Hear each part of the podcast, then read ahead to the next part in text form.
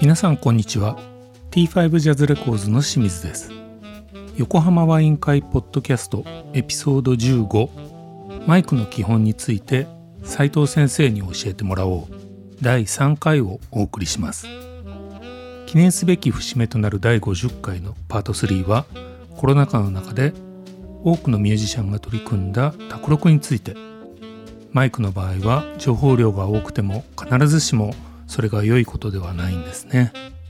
ワイン片手にぜひごゆっくりお楽しみください。いやそのねオンラインミーティングだけじゃなくてうんその最近はそのミュージシャンがねうんうんうん。卓録する人も増えてるじゃないですか、増えてますね。じゃあそのこういうおしゃべりじゃなくてうん楽器の音を取るって言ったらどうなんだろうみたいな。ねまあもうコロナ初期には相談乗りましたよ。あそうですか。やっぱり？斉藤さんえもう環境整えたいっつってオーディオインターフェースね、うん。買いあさってましたから、あー。当時それこそなかまあ売り切ったですよ、れてたもんね。ー、そうですよね。うん。買えなかったですよね。うん。でそれに合わせてノートパソコンなんかも買ってたんでね、うでんみんな新しいの USB-C タイプじゃないですか、うん。あれとそのインインターフェースつなぐのはどうすんだみたいな、うん。大変でしたけど。あもうもちろんだ全部サジェッションしたのはコンデンサーマイクですよ。あー楽器のそうなんです方は、あえやっぱりそうなんですね。そね。えー、なんか一番こうやっぱりあれですか。オールマイティでいけるいけるのは手話のコンデンサーマイえクみたいな手話のああそうですね、うん、いいんじゃないですかね、うん。手話間違いないですよ。あそうですか、はい。うん、あとノイマンとかね。ノイマンノイマンね。安今ノイマンも安いもんね。うん。安いものは。あそうなんですか。ノイマンで安いのもあるんですか。ありますよえーちっちゃいけど78万で買えます、78万あでうん。そうなんですか、結構いいです。よえあそんなのあるんだ。うん。僕前なんかノイマンってどうなんだろうと思ったらなんか2 3 0万してるの見てうわこれプロ用ですねそれね。ねそうそうそうそう。まあ清水さんクラスになったら87ぐらいは買って87万ぐらいいいと思いますよ。何ですかそれ。今いくらするのかないやいろいろあるからねマイクもね今特にねうん。特に今いろいろある。ねなん一番多かったかな。ノイマンの TLM50 あー。だっけ？Oh. あのおすすめさせていただいたのは。うーん。やっぱりでもあれですよね。あのスタジオで録音する時なんかは楽器によってやっぱり全然違うマイク使うじゃないですか斉藤さん、はいはいやっぱりその楽器の特性によって、うん。本当は向いてるマイクっていうのがあるんですよね。あの大体これは、ま、立てて間違いないなっていうのは決まってますよね。なるほどね。うん。昔からなんかそういう感じかな、うん。あとはその楽曲に合わせてうん。音色を選ぶあのあなるほどね。でなんか合わせて合わなかったらマイクをどんどん取り替えていくっていう作業もしますけどね。なるほどねなかなかでも自宅で楽器鳴ら鳴らすこと自体が難しいですもんね。ねミュージシャンの環境じゃない限りはねなかなかやんないと思いますけどね。LINE で取れる楽器だったらね、まあ、うんまだいいうんんだろうけど、うん大家さんギターやるんでしたっけ？うん。録音したりしないんですか？しないね ガイドで録音するとかあるけどえもう簡単に5パーしかないからあー。まあ57しかないからー、57あゴーナーいいで作るじゃないですか、でも最近やらないね。うん、うーん。なるうーんほど。まあミュージシャンじゃないとねなかなかそういう環境は作らないですよね、まあやっぱりそうですよね。部屋で撮るの難かあの外の音も入ってきちゃうんでうん。難しいんだよな。うんうん。なんかやっぱどっかスタジオでって話になっちゃうんでねうん。簡単なとこでもいいからでも当時はね本ちゃんのレコーディング部屋でやってましたよねみんな。今もやってんのか？な今もやってる。か、うん。うん。ああ今救急車取っちゃったからダメだみたいな、うん。そんなのの戦いだっつってましたけど。戦いだよね。遮音が一番難しいからね。うん難しいですあよーそういえばでも昔あの僕があのソニー時代に担当してたトランペッターでゴラン・カジフェスっていう人がい,、いたんですけど、うん。スウェーデンのトランペッターで。その人ジャネット・ジャクソンのアルバムとかうん。参加してたりするんですけどソロとかで。へえトランペット「えアメリカ行ってやったの?」って言ったら「いやいやそんなのツールズのデータ送ってきてさ、うんうん。家で録音してうん「はいできました」って言って送り返すだけだよとか。あ なんだそんなもんなんだみたいな、うん。もう今の卓録みたいなことを全然普通に以前から字でやってんだなうみたいな、ん。すごいですね。まあ海外の家の方が割ともしかしたら外の音はちっちゃいとか家が広いとかはあるかもしれないけどね、環境的には良さそうですよね海外まあ、あとあんまり気にしないっていうのもあるけど。のうん。あの向こうの特にアメリカは分かんないけどよロンドンのスタジオとかは割と外の音入っちゃうスタジオ多かったから。まあそう。いや結構入りますよね、はい。あのアメリカでだから僕がやったやつも全然なんかえこれ普通に外の道路の音とか入ってるよねみたいなスタジオでしたよ、あそうなんですこねう気にしないかな。アバター。ドアも緩いしね。そう。日本みたいにガシャンでそうそうそうあ確かあのに確かに。あんな感じじゃないですよね。だまあそういうあれもあるね。日本人は割ときっちりしてるんでね、うんきっちりしてる。できれば割と遮音したい。あのきっちり遮音したいなっていう。割と緩やかな感じですよね、おおらかですね。おおらか。うん。そういう背景もあると思いますけどね。なるほどねだから割とこういう環境になってもしっかりやりたいって思うんじゃないですかねみんなうね、ん。うちなんかだって井の頭通りに面してますからね。で近くが消防学校だからね。あああまあなかなかすごいですよ。なかなか入ってきますなかなか入ってくる、うん、ー キャーキャー言う叫び声とかうん、叫び声は入ってこないですけど もう消防車がよく出かけるんでね。ああ消防車。消防車がよく出かけるんで。まああとそうね。でもね一回ね家でね録音しようかなと思って、うん。結構考えたことはあったんだようね、ん。何を録音しようとしたんですか？うん？自分のアルバム作ろうかなと思って。完璧じゃないですかおでしょ、うん。うん。いいじゃないですか。卓録。その頃だからねこのこの話出ていいのかな？いいんじゃないその頃ほらあのステージでも2回ぐらい演奏したんでまあいろいろやったなと思って、うん。今までやってないことは唯一あ自分のアルバムって出したことないなと思ってよしじゃあギターのインスタアルバム作ろうかな、うん。どうやって録音しようかなと思ったんだけど、まあ、よくよく考えたらサイトとかで頼んだ方が楽でいいなっていう結論 結論はそこ。要はね撮るので苦労するんじゃなくて練習しろよっていうね、でプロに撮ったら絶対に決まってるんで要は自分で撮るって僕のその場合はねほら何回も気気兼ねせずに何回もできるっていうだけの話なんで、うん。うん。じゃあその分練習しろよっていう。だって卓録って今ふっと思い出したけどそれはねあのアメリカではね、うん。ビリー・アイリッシュみたいなのが、うんうんうん。あの bedroom recording って言うんでしあたっけ、あはいはいはいはい、ね家で。うん。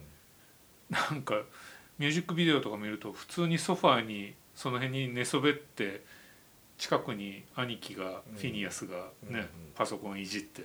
そこでもうなんかマイクで録音するみたいな、こんな感じでやってますもんね。ね。ちょっとびっくりしますよね日本との違いに。うん。どんどんねスタジオとかから離れていくんでしょうね。ねね自分の家でもうできちゃいますからね。だから完全にそうねなんかキーボードと、まあ、あとはコンピューターで作った打ち込みだけだったらうん。あと歌取るだけみたいなの、うん。それでいいって話になっちゃってるってことですよね。ある程度ね環境が整ってれば。うんまあ、日本だとね集合住宅だとまず壁の薄さとかああそうなんですよね。とてもじゃないけどって感じだけど。でもあれですよね最近こうほらちょっとこう郊外にねあの古民家とかを改造して、あの移住してる人とかね、うん。いいかもしれないですよね、うん。そういうところで。周り静かだろうし、まあ、鳥鳥とか虫の声は入るかもしれないけど。鳥の声とかね入りますよね。ホール録音とかでよく問題になる鳥の声ね。犬の遠吠えみたいなやつとかね。うん前そういえばねレコーディングの現場でうん。僕がちょっと新しいマイクを持ってきてああ言ってましたよね。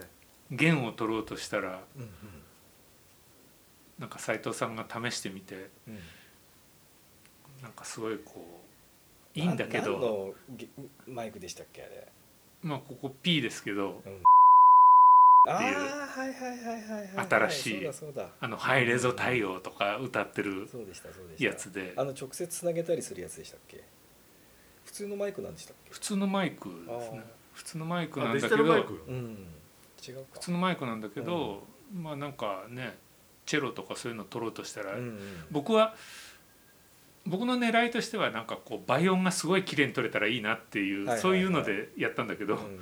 意外になんか芯が見えなくないですかみたいな話になって確かに。あじゃあやめましょうっつって結局普通のマイクに戻したんですよね。単体だとね良かったんですけどね。あうん。ーじゃあチェロ単体みたいなのは良かったんですけど。何回混ぜるとやっぱりこうワイドすぎちゃって。それは何なんでしょうね。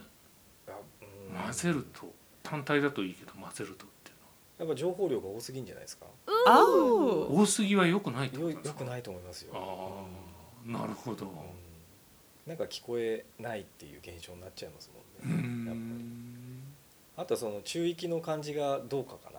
中域がしっかり聞こえるようなマイクだとうん。例えばドラムの中にあってもよく聞こえる、うん。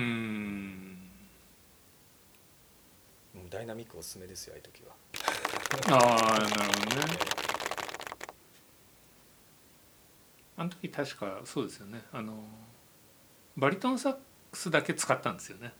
そうでしたね、うん。そうでしたそうでした、ね。うん。なかなかねチョイスも難しいですからね。やってみないと分かんないところもありますからね、本当ですね。うん、合わせてみてどうかなっていう。うん。ちなみにマイクってうん。そのまあこういうね安いものはうん。いろいろ最近新しいのがすごい出てると思うんですけど、高いものってやっぱりもう昔のものをずっと使い続けてる感じなんですか？それとも新しい製品ってあったりするんですか？たまたまそのねその新しい製品だったけど珍しいですねって確かあの時も斉藤さん言ってたような気がするんだけど。そうですよね。新製品とか。あのだから老舗のスタジオとかだと新しいマイクってなかなか買ってないやっぱそうです古いのをずっと。買ってるんですけど、うん。結局使わないあことが多いのかな。どうなんでしょうね。うんなんか試しで使うんですけどね。あこれだったらなんか昔のあれがいいじゃないっていう話には必ずなっちゃうんですよ、あそう。えなるほどね。えうん。なかなか新しいのでなんだろう。いいのあるかうん。新しいのね。なあそそれこそなんだっけ？800G ソニーの。800G だねあれあれなんか新しめだけど今でもみんな使ってますね 100G ってやつ 800G っていう黒いね。それは割と新しいんですか？新しいですね。20年前ぐらい割かと。な20年ぐらい前。マイクも新しいっていうかあの新製品はいっぱい出てますけど全部昔の復刻に近いですね、あえーーあ昔ーうん。これか。なるほもうヴィンテージマイクがもうバカ高いからそうじゃなくてっていう形で全部。まあスタジオ機材そういうのが多いですけどね。ど多いですね。うん。えヘッドアンプからヘッね、ドアンプは2部のうん。レプリカみたいなのがいっぱい出ててすまあさすがにオリジナルも劣化してるんでね。うん。その特性を真似てみたいなのが多いですね、ああなるほど。そういうものが多いですよこれがじゃあその音なのかって言われると元がないから元がないと分かんないですよね。オリジナル自体が中あ使わないみたいな言ってしまえばヴィンテージって言ってるけど中古で手が入ってるものも多いし。うん。だから何が本当かもうもはやもう分からない。ただ生音取ることに関してはもう脈々とこう50年代ぐらいからずーっとこう積み重ねてきてる歴史もあるからそうですね。その記憶の中に残ってる音のイメージとかそういうのも出てくるんであ製品になってるやつね。製品になってるんですね。うん。それを聞いて育ってきてたりするからその中で音作りしてるからうん。いきなり全く斬新なマイク出てきてもそれさっき言ったようにそれをまた混ぜるわけでね。うん。いろんな楽器をねいろんなマイクそれこそいろんなマイクの音を混ぜるわけで。そうなんですよ。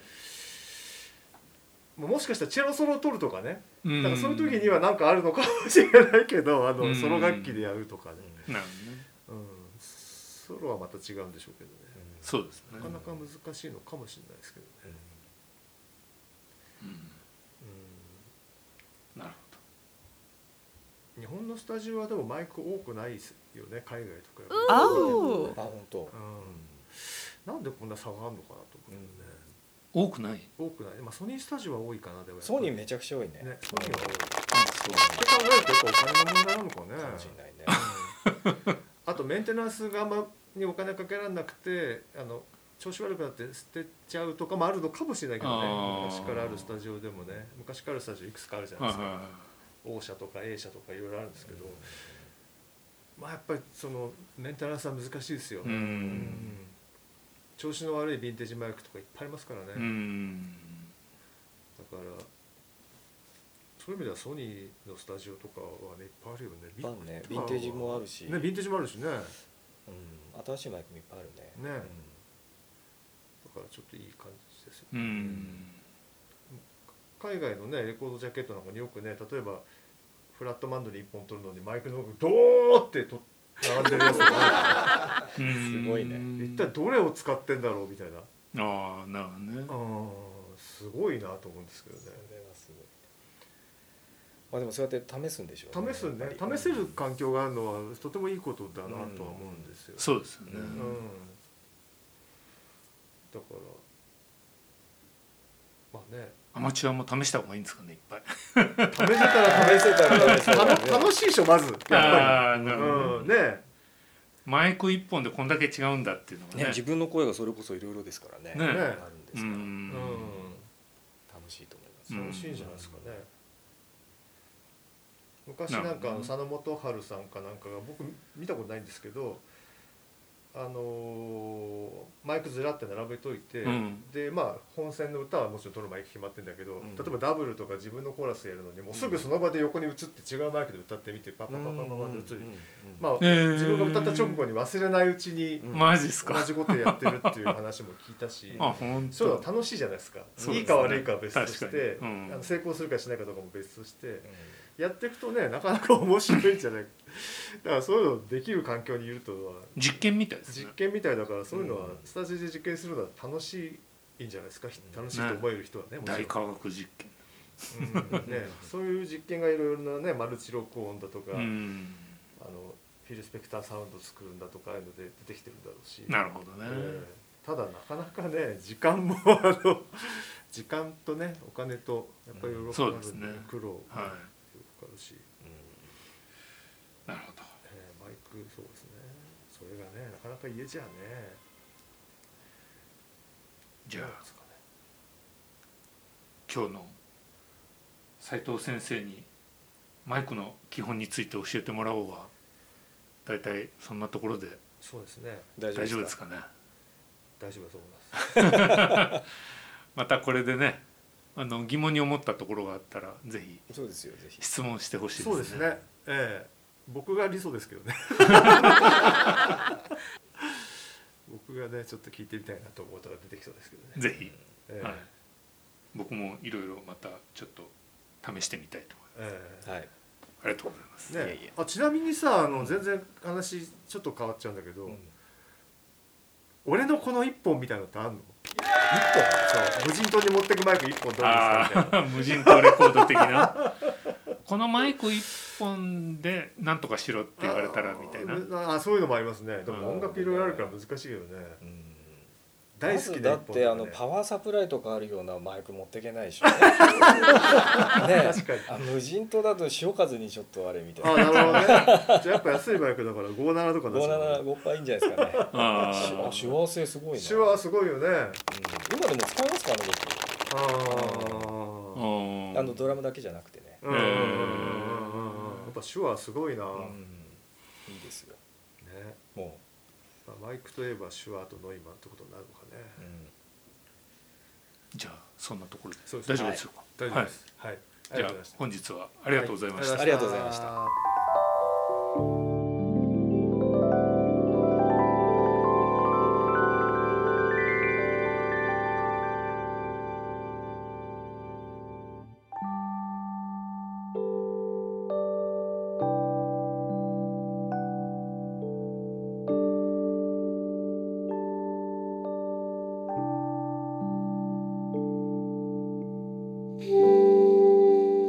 皆様いかがでしたでしょうか？次回は新エピソードとなります。ぜひお聴きください。T5 ジャズレコーズがお送りしました。